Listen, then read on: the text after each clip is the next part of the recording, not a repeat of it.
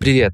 Я Коля из сервиса по подбору психолога «Фальтер», а это подкаст «Те же грабли». В нем мы вместе с гостями разбираемся в ситуациях из серии «Никогда такого не было, и вот опять». Но не просто разбираемся, а учимся, как с ними быть, как их узнавать и что делать, чтобы грабли не ударили нас в следующий раз. Во втором эпизоде подкаста у нас в гостях Женя Давыдов, серийный предприниматель и сооснователь агентства Setters. Вместе с Женей мы поговорили о бережном отношении к себе, постоянному развитию и поиску гармонии. А еще мы обсудили, на какие грабли наступает человек, который постоянно расфокусирован на несколько проектов, и что с этим делать.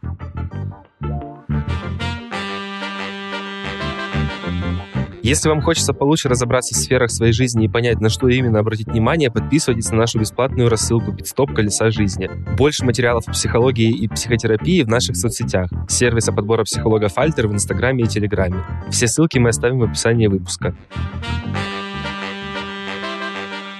Подписывайтесь на наши соцсети, сервиса подбора психолога «Фальтер» в Инстаграме и Телеграме. Все ссылки мы оставим в описании выпуска. Поехали!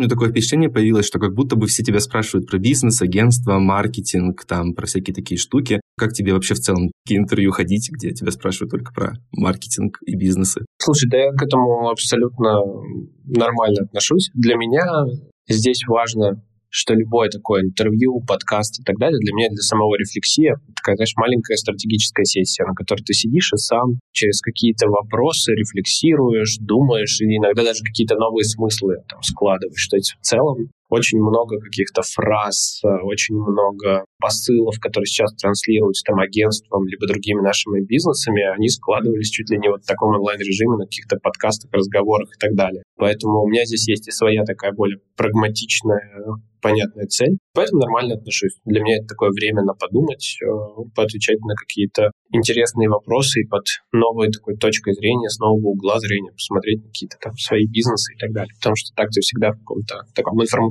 пузыре постоянно тебя окружает все равно на 80% одни и те же люди с одинаковым mindset ом и так далее. Когда тебе так задают вопрос со стороны, то есть, там, знаешь, даже вопрос, а чем ты занимаешься, для меня немного странный, потому что в основном, когда я прихожу типа в тусовку, которая около рекламная, креативная и так далее, ну, большинство все равно знает. Или ты просто скажешь, ну, типа, вот мы занимаемся вот этим. Все-таки, а, да, понятно, да, мы про вас там что-то слышали, что-то знаем. Поэтому даже выводить себя из вот этого вот очень комфортного комьюнити бульварного кольца всегда очень круто. Прикольно, что ты так, ну, к этому относишься, типа, как к таким открытиям. Просто меня было впечатление, что если тебя зовут, например, постоянно по интервью, где рас, расспрашивают только про бизнес, то в какой-то момент, наверное, это может надоесть, типа, или что это прилипает к тебе. Ну да, но только если вопросы совсем тупые, ты видишь, что человек абсолютно не подготовился, ну, он пытается что-то спрашивать про бизнес, при этом, не знаю, там условно не открыл там какой-нибудь сайт налоговый, не посмотрел какие-нибудь юрлица, не прочитал там два интервью до этого, ну, хотя бы там, ну, или одно хотя бы. Тогда, конечно, это бесит и раздражает. Если человек в целом как бы знает, чем ты занимаешься,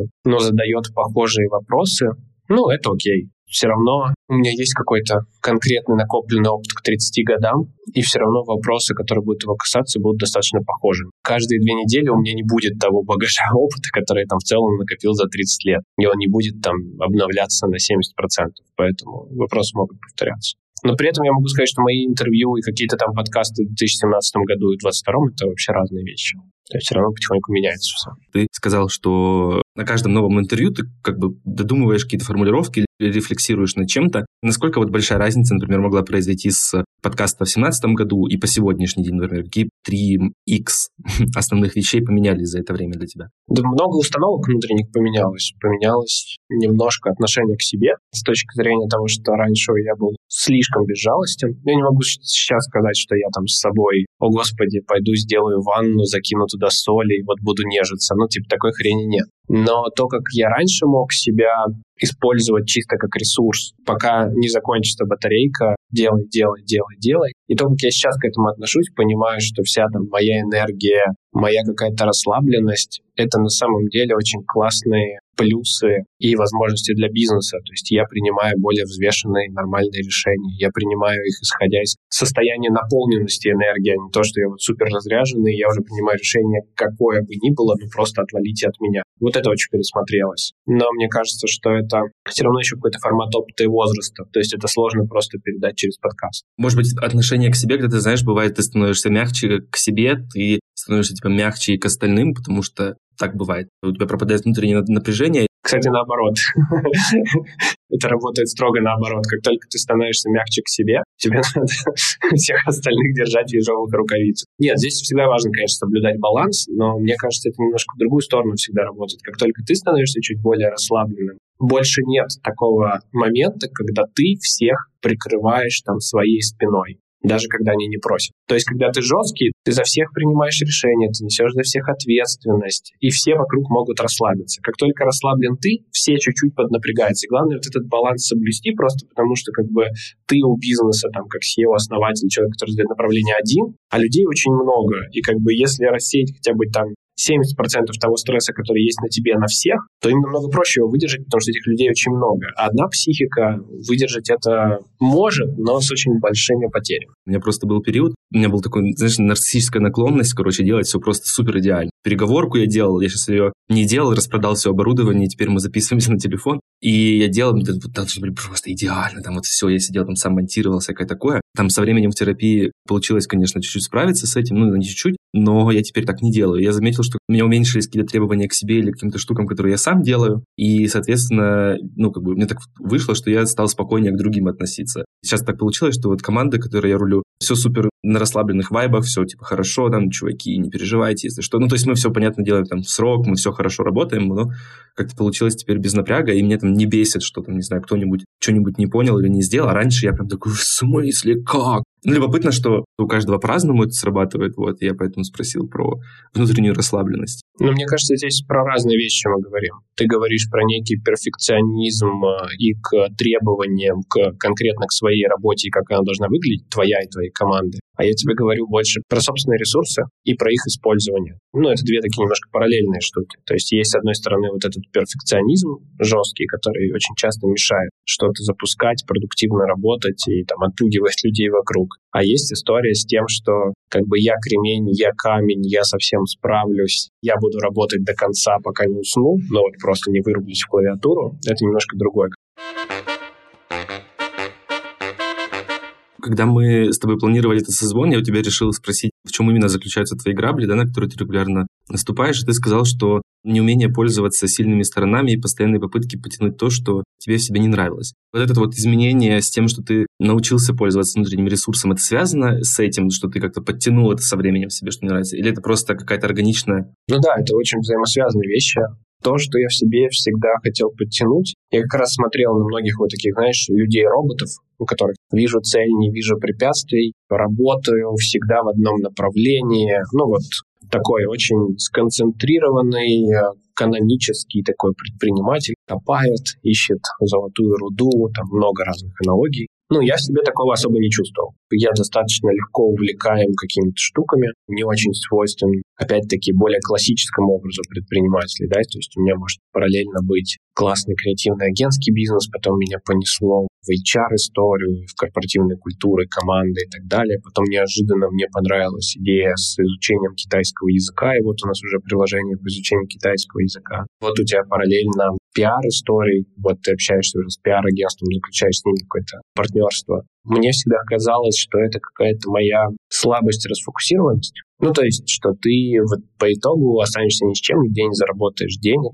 и вот это вот все. Отчасти здесь есть какая доля правды, что ты не настолько сфокусирован на каждом бизнесе, и у него не та эффективность, которая могла бы быть. Но это очень хорошо компенсируется, во-первых, некой устойчивостью диверсификации, потому что вот даже в феврале, то есть если бы у нас был только агентский бизнес, мне кажется, моя психика с этим намного сложнее бы справлялась, нежели когда у тебя много бизнеса. С одной стороны, да, у тебя намного больше забот, потому что тебе везде все надо перестроить, но с другой стороны, ты понимаешь, что здесь все равно есть какие-то источники дохода, они достаточно диверсифицированы, все равно немножко разные рынки. И если рекламный там штормило прям ужасно, HR-рынок в целом стабильно рос, потому что все хотели там либо релацироваться, либо найти работу в компаниях там международных. Ну, короче, очень много было разного спроса. Долго боролся с этой своей там как мне казалось, слабой стороной, да, вот эта вот э, расфокусированность, достаточно такой широкий кругозор и очень широкий круг интересов. Хочется идти в разное. И постоянное переключение. То есть вот у нас недавно был такой, значит, совместный звонок между всеми основателями, SEO.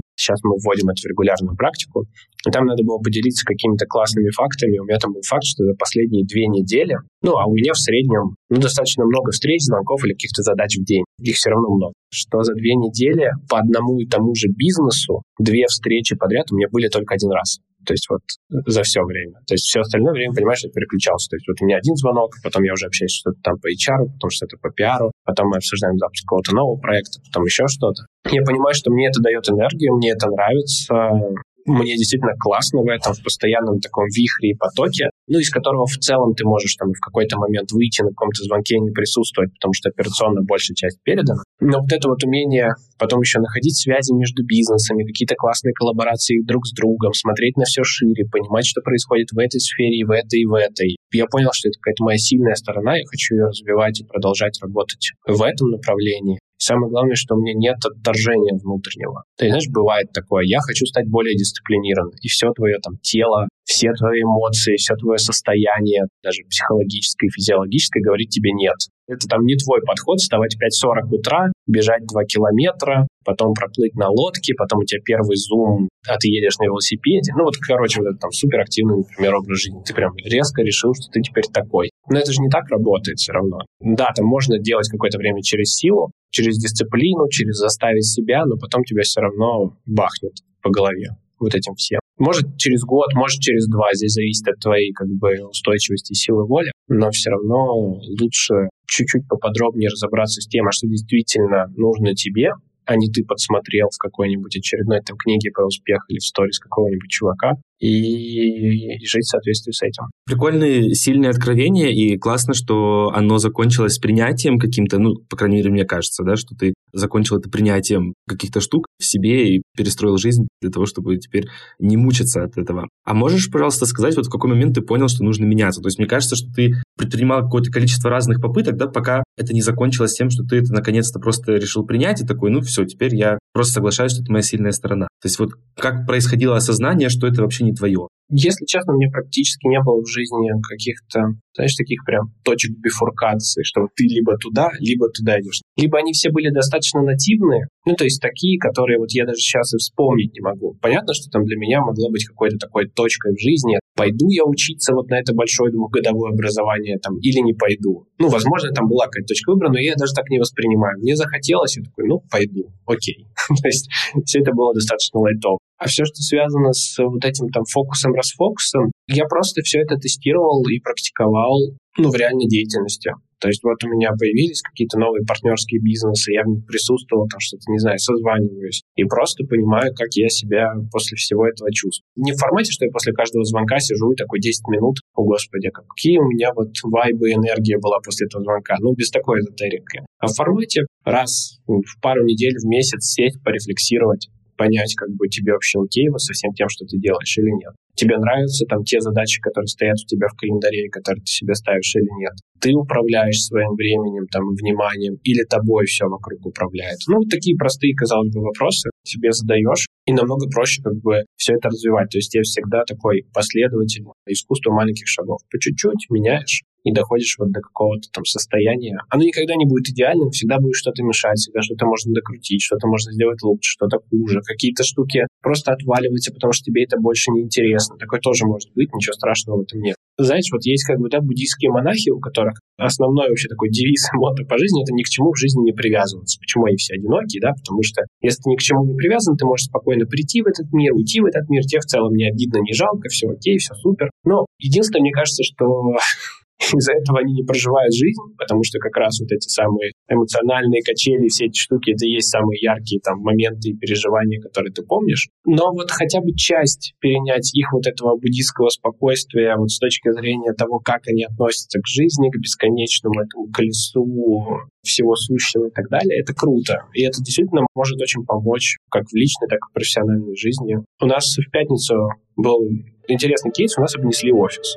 Ну, то есть мы прям смотрели сейчас по камерам. К нам пришел какой-то чувак, при этом он три раза ходил вокруг этого офиса. Ну, что-то он там в итоге украл какие-то там пару маков и какую-то еще штуку. И раньше я вот сочувствую, господи, что-то произошло. Сейчас ты такой, ну, это просто статистическая погрешность, как бы, ну окей, пришел какой-то тип, мы его там по камерам тоже достаточно профессионально, то есть лицо нигде не показывал ничего, но если сравнить меня там 5-6 лет назад, как бы я к этому отнесся, и как я к этому сейчас отношусь, даже не только с точки зрения там денег, да, что намного проще можно покрыть, там, купить новые ноутбуки, а с точки зрения там самого события, ты такой понимаешь, что ну не надо сейчас циклиться и неделю думать только об этом.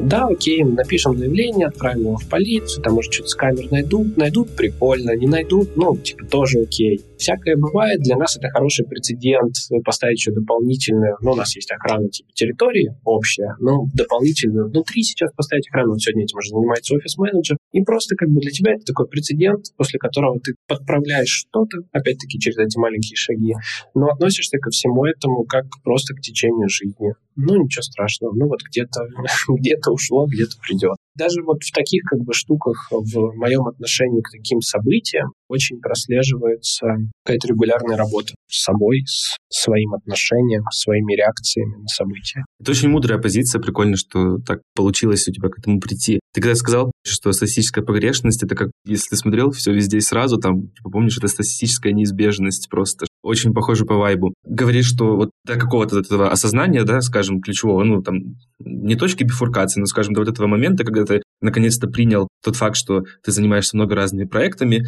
и относишься к этому спокойно. И момент, когда много разных проектов у тебя, но ты устаешь и засыпаешь на клавиатуре. Есть ли какая-то техническая разница между этим? Ну, условно говоря, там, в организации встреч, в заполнении календаря. Ну, то есть я вижу разницу там в отношении к этому, да, то есть что поменялось отношение, соответственно, и, и поменялось то, как ты это рассказываешь. Сопровождалась ли вся эта история какими-то техническими переменами? Я там вырубил уведомления в Телеграме и живу счастливо последние полтора года. Уведомления в Телеграме у меня есть только от личных контактов. Естественно, все остальное, все чаты, дай бог, вот это все, все выключено достаточно давно. Здесь, наверное, нет какой-то супертехнической штуки. Ну, есть мелочи, то есть у меня в основном внутренние встречи, там, если с сотрудниками, они на 20 минут, они на час, ну, потому что я не понимаю, как бы, что можно обсуждать час, как бы, и какая должна быть там ширина вопроса, чтобы целый час обсуждать. Обычно любой, даже вот агенду там из двух-трех вопросов можно легко решить за 20 минут. Ну, это такое, это из, из очень понятного, простое, это именно внутренние звонки. Ну, и, наверное, вообще отношение к назначению встреч. То есть, если раньше я всегда и всем говорил «да», ну, то есть кто бы там мне не написал. Сейчас я стараюсь все равно как-то фильтровать, потому что, знаешь, ну, обидно тратить несколько раз по часу своего времени на людей, про которых ты через 10 лет даже и не вспомнишь. И к этому я стал как-то так больше времени как-то для себя оставлять, чуть поменьше вот этих вот кучи беспорядочных, непонятных встреч. Если это какие-то там партнерские интересные штуки, где мы можем там заколлаборировать, есть ребята, которые с ними общаются, это их как бы работа, ну вот это и входит в их скажем, распорядок рабочего дня. А я сейчас встречаюсь только с теми, с кем мне реально хочется пообщаться, с кем мне интересно пообщаться, и, и все. Тоже очень такой понятный и важный триггер. Ну, не хочется тебе общаться с этим человеком и встречаться. Ну, как бы окей, в каких-то крайних случаях, да, это можно сделать, ну, все равно бывает как бы надо, такое бывает, но я стараюсь следить, чтобы это было очень редко. То есть у меня вот такая вот встреча прям надо, наверное, что-нибудь раз в месяц, в два. То есть достаточно редкая история. То есть два вот таких очень простых пункта. Это фильтрация и понимание, что не на всех надо тратить время и инвестировать в них. Как мне кто-то очень классную штуку сказал. Поверь, вот ты сейчас тратишь там на еженедельные вантуваны типа 12 часов в неделю, ну, потому что там много ребят, с кем ты там сидишь и созваниваешься. Но там имена, условно, половина из них ты через 10-15 лет даже не вспомнишь. Ну, то есть, а представь, сколько времени ты в это инвестировал. Там не про то, что не надо общаться с людьми и делать ван-ту-ваны, там про то, что давай это только тем, кому это действительно супер надо, ты видишь, что вы с ними долго, у вас там общие ценности и так далее, но не трать время просто для галочки на кого-то. Это тоже очень такая хорошая, понятная позиция когда тоже списывались с тобой и разговаривали, ну, обсуждали про там всякие грабли и про тему выпуска, ты сказал, что тебе хочется подтягивать себя, как-то менять, что-то вот такое вот в себе делать. В момент, когда ты сейчас, да, вот со своим таким расслабленным вайбом и наверное, более бережным каким-то отношением к себе. У тебя поменялась позиция про постоянно себя менять? Нет, история с улучшением продолжается. Просто она, она сейчас в основном не насильственная, а оно уже какое-то более осознанное. То есть я выбираю те сферы, которые мне реально интересны, и мне хочется в них разбираться. То есть, знаешь, не в формате «так, о господи, я не знаю сейчас элементарного там какого-нибудь программирования или какого-нибудь ноу-кодинг штуки, а это вообще глобально может быть не полезно, чтобы там запилить какой-нибудь дашборд, а давайте-ка я потрачу сейчас 30 часов, хотя бы там минимально это поизучаю. Но мне это не интересно. И вот если я раньше бы сказал, все, окей, я скачиваю какой-нибудь самоучитель, сижу и изучаю, ну, это вот буквально там, 5 лет назад, то сейчас это такое, но я лучше с кем-нибудь поговорю, попрошу кого-нибудь мне это сделать, стараюсь, правда, заходить в те штуки, которые откликаются и которые интересны, которые надо сделать просто через силу, просто чтобы там подтянуть что-то где-то, не делаю. Хорошая ли эта позиция сразу, там, условно, там, с 20, вот так себя вести, не знаю, потому что не могу прожить жизнь заново и сказать, как получилось бы в том случае. Потому что какие-то штуки, условно, PNL, TDS, отчеты, какие-то финансовые штуки, какие-то маркетинговые штуки, я все равно всегда подтягивал, понимаю, что мне это надо. А сейчас, когда все на каком-то понятном гигиеническом уровне есть, любой бизнес-процесс, я в общем понимаю, как работает. То есть именно в общем. Да, пускай там без супер частных штук, без конкретных там, возможно, где-то цифр, конверсии и так далее, там, с точностью до какого-то процента, но общие пропорции бизнеса, сколько входит сюда, сколько сюда, как это все в целом, этот механизм работает, я понимаю, мне этого супер достаточно, чтобы видеть как-то картинку целиком и в разных бизнесах. А углубляться там куда-то в то, что просто, например, болит у компании, ну да, что-то плохо работает, но мне не интересно, я не буду. Я скорее сейчас просто найму кого-нибудь или с кем-нибудь договорюсь по проекту, но это тоже очень хороший формат, и тем более сейчас, когда удаленка, все и так работают на двух-трех работах, даже штатные чуваки, ну, когда ты начинаешь копаться. Много у меня смешных кейсов, как люди работают на трех работах, просто потому что у них удаленка, и никто не следит за эффективностью уже. Это, в смысле, не у нас кейс был, но я знаю такие. У нас всегда начальники говорили, когда еще Фаста не работал, маркдир говорил, типа, вы работаете, конечно, на основной работе, это понятно, но, типа, раз вы маркетологи и вы все в маркетинге, у вас должен быть какой-то pet project или какой-то дополнительный, типа, проект. Если у вас нет, много вопросов к вам, типа, вызывается на самом деле. У них была такая позиция. А про насильственность, понимаешь, что, что нужно подтянуть, у меня есть похожая история ну, понятно, не про бизнес и всякие штуки, а про английский язык. Короче, я терпеть его не мог, и мне казалось, что, боже, какая-то фигня вообще непонятная, что это, зачем. А потом последний год так получилось, ну, потому что не мог нормально продвинуться в изучении там, этого. Последний год мне почему-то так это нравится, я смотрю там сериалы на английском, какие-то фильмы на английском, и я чувствую себя супер классно, и как будто бы, ну, это пошло, потому что вот, ну, мне просто стало любопытно. Я там замечаю какие-то прикольные штуки, там какие-то исторические моменты, типа почему раньше не было артикля, почему он потом появился, какие-то глаголы меняются. Короче, нормально погружаюсь, и поэтому как будто бы кажется, что подход с ненасильственным каким-то отношением к себе, а там действительно с любопытством и интересом, правда, генерирует гораздо больше хороших вещей, чем такое должествование, типа, или вот это вот вынудить себя что-то делать.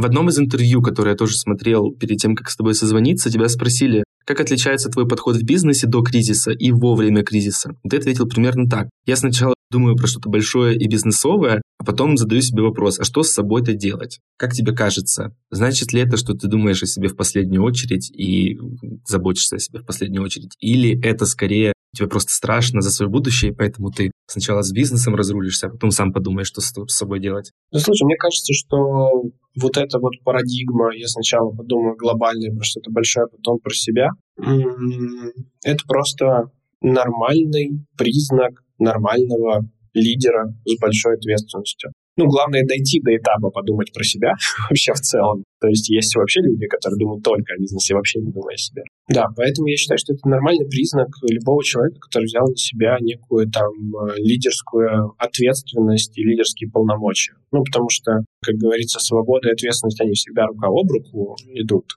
И если ты взял какую-то там часть свободы, там, полномочий и так далее, естественно, ты берешь какую-то часть ответственности. И она такая, чаще всего, она именно прецедентное, то есть что-то произошло, и вот тут-то твоя ответственность и работает. Вот это и есть проверка, там лидер ты или нет, или ты просто как бы сидел на какой-то должности, при этом ты не можешь там не управлять людьми, не отвечать за людей, ничего такого. Поэтому любой кризис, любой такой формат — это очень хорошая проверка на то, можешь ли ты вообще быть лидером. При этом, наверное, важно, что какое-то лидерство, управление командами и так далее, это не единственный социальный лифт, это не единственное вообще направление в карьере, которое может быть, как многие почему-то до сих пор себе представляют. Потому что есть люди, которые очень крутые крафтеры или супер круто шарят в какой-то своей там профессии, специализации и так далее, но лидеры из них очень дерьмо. есть даже такой эффект, по-моему, эффект Киану. Каждый человек, ну, в своей карьере дорастает ровно до уровня своей некомпетенции. Ну, это то есть, когда какого-то суперкрутого крафтера ставят руководителем, он там супер некомпетентный, его уже жалко уволить, понизить нельзя,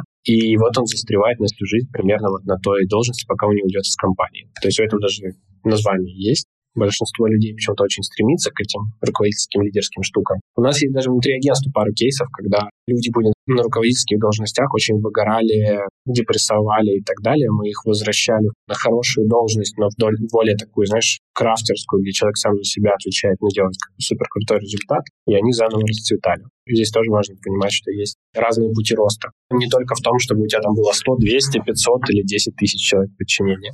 Ну, кажется, что ты в лидерстве довольно хорошо преуспел, то есть что ты классный лидер, по крайней мере, с ребятами, которые там работали в Setters или работают сейчас, слышно хорошие отзывы. Можешь ли ты сказать, чему лично тебя научило лидерство в том плане, что есть ли какие-то вещи, которые ты забрал в свою каждодневную жизнь вне работы, для личных коммуникаций? Очень много, на самом деле.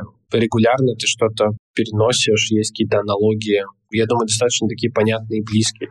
Слушателям могут быть, что решение всегда лучше, чем его отсутствие. Это очень важная штука в любой компании, в любой иерархии, там, где угодно. Просто вот эта вот привычка наплодить 30 подвешенных каких-то ситуаций, которые ничем не разрешаются, это то, что забирает огромное количество энергии, демотивации для всех. Чаще всего это две причины. Либо какое-то желание быть неудобным, ты не можешь быть неудобным, поэтому ты не хочешь принимать какое-то решение, которое на самом деле уже год как очень понятное. Притом с этим сталкиваются все, особенно начинающие руководители, которые все верят, что человек исправится, вот ему дать полгода, еще год, еще пол, все будет супер, но как-то не случается. И в этом ты понимаешь, сколько времени там ты потратил просто так. Ну вот, история с решениями, что любое решение — это энергия. Нет правильного, неправильного, есть то, которое ты принял, которое дало какую-то энергию там тебе и компании, повело тебя в какую-то сторону. Если что, чаще всего эти решения в текущей там цифровой экономике и так далее можно переиграть, отменить. Ну, сейчас все это позволяет. Вся инфраструктура вокруг бизнесов,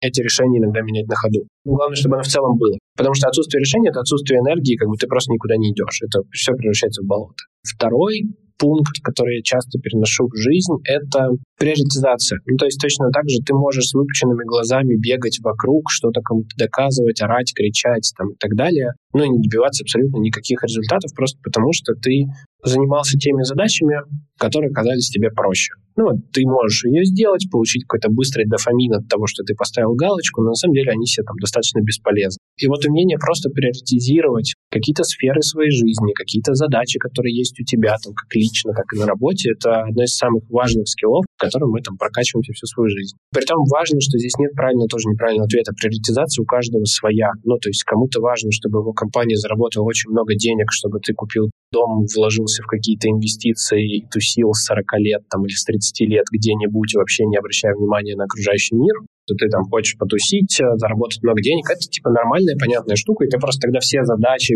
все свои бизнесы, все свои стратегии ты просто приоритизируешь в соответствии с этим. Может быть абсолютно другая штука, что ты хочешь поменять что-то конкретное в своей сфере, ты хочешь там донести какой-то новый подход, какое-то новое знание и так далее. Просто тогда ты приоритизируешь в соответствии с этим. Самое плохое — это застрять очень надолго без вот этой приоритизации и понимания цели. То есть, ну окей, ты можешь там ну, три года, четыре года, может, там чуть больше вести бизнес без этой цели. Ну, такое правда бывает. Вот у тебя что-то получилось, ты в какой-то сфере работаешь, ты туда залетел, что-то там делаешь, но потом все равно придет этот кризис смыслов и кризис какой-то там глобальной цели. Без нее очень сложно находить какую-то каждодневную энергию каждый день, чтобы что-то делать. Ну, наверное, две самые важные штуки. Это приоритизация и принятие решений. Ну и вообще как бы любой руководитель, любой предприниматель, единственная его задача — это принимать решения. Все остальное — это уже косметика, дополнительные штуки, но в целом ты просто принимаешь решение на основании либо данных, либо чутья. Это зависит от того, как ты себя позиционируешь и на что ты опираешься больше. Всем менеджерам, топ-менеджерам, людям на каких-то управляющих лидерских позициях платят именно за принятие решений, ни за что больше. Они могут вести компанию к цели, могут отдалять ее от цели. А какие вот лично для тебя стоят приоритеты в жизни, там, к чему ты стремишься? Что тебе хотелось бы там реализовать или к чему-то прийти? Слушай, ну у нас такие достаточно тщеславные цели. Ну, просто потому что если ты не тщеславный человек, тебе вообще нечего делать в креативной индустрии. Можешь просто из нее уходить. Ты должен быть немного нарциссично травмированным. Да, да, это вот то когнитивное искажение, которое всех э, сюда и приводит. Для нас это стать синонимом русского креатива в мире. Это такая вот большая наша цель и задача, с которой мы сейчас работаем как сеттерс. И стать такой точкой притяжения талантов ну, пока на русскоязычном рынке.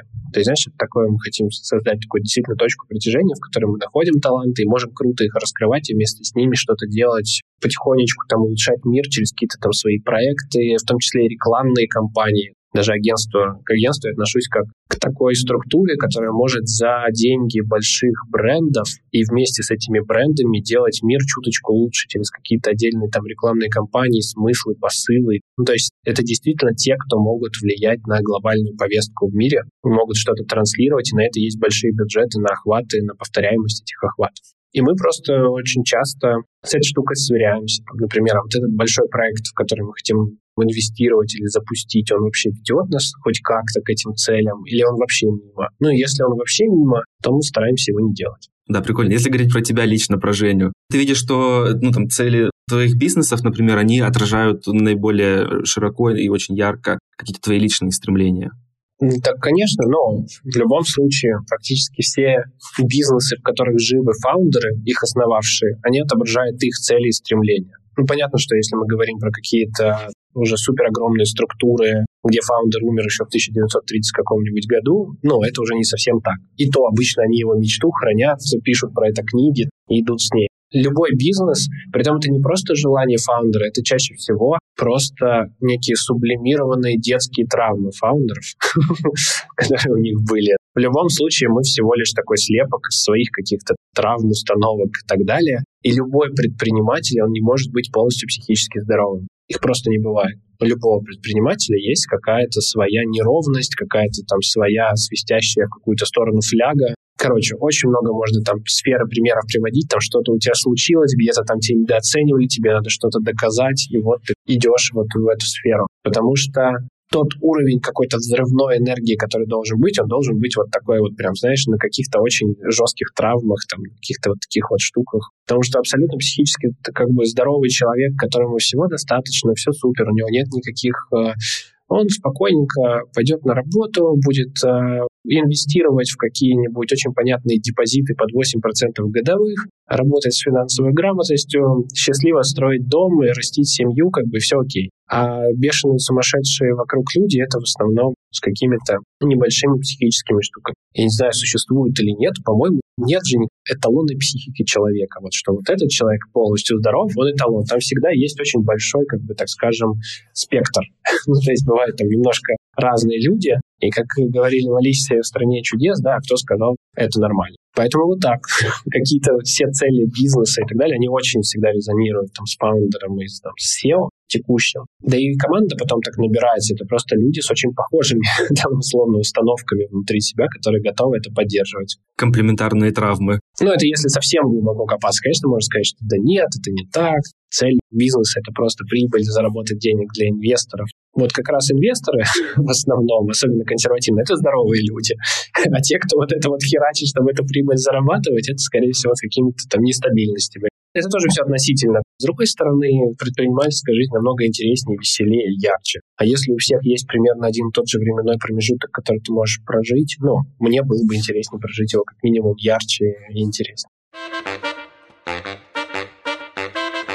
Как тебе кажется, вот если у тебя есть какие-то грабли, с которыми ты регулярно сталкиваешься, на твой взгляд, какая стратегия была бы лучше, принять их или исправить? Слушай, ну достаточно такой эфемерный вопрос. Ну, обычно, когда ты там что-то принимаешь, чаще всего это эти грабли исправляет. Там, к примеру, у тебя могут быть постоянные грабли, что ты, ну, просто физиологически не можешь увольнять людей. Ну, это, к примеру, как предприниматель. при этом они тебе мешают, там есть какие-то проблемы, они тормозят всю компанию, они являются стопорами во всех процессах. Ну, вот все это происходит, а ты не можешь вот просто, да, очень много времени это сделать. Ну, просто это самый частый и самый распространенный вид, я поэтому про него говорю. И как бы что здесь значит принять? Принять то, что это придется делать, это как бы один вид принятия. Принять то, что ты это сделать не можешь, и ничего с этим не делать, ну, я не считаю это как бы нормальной позицией. Можно принять, что ты это делать не можешь, но найти человека, передать ему ответственность, чтобы он это сделал. Кто-то другой в твоей компании. Это уже решение. Принятие ситуации и его решение, да, оно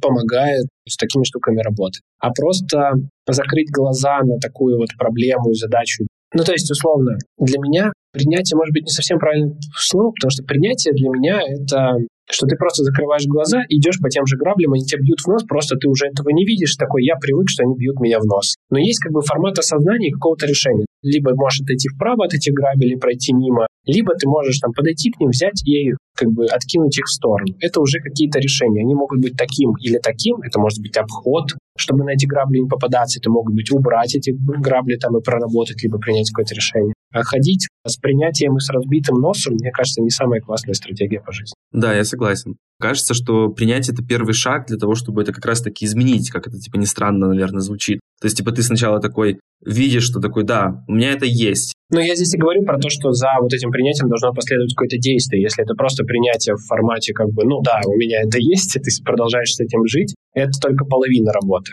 Да, и только потом ты что-то делаешь для того, чтобы уже это исправить. Спасибо тебе, что ты пришел и рассказал про свои грабли, поделился, и как ты с ними справляешься, и что делаешь. И мне кажется, это очень интересно. Спасибо тебе за твое время. Спасибо тебе большое. Пока-пока. Спасибо, что дослушали этот выпуск до конца. Для всех слушателей подкаста у нас есть подарок. Скидка 20% на первую сессию с психологом по промокоду «Грабли». Разберите вместе с психологом свои грабли, чтобы не наступать на них снова. Промокод действует до 31 декабря 2023 года. До встречи через неделю.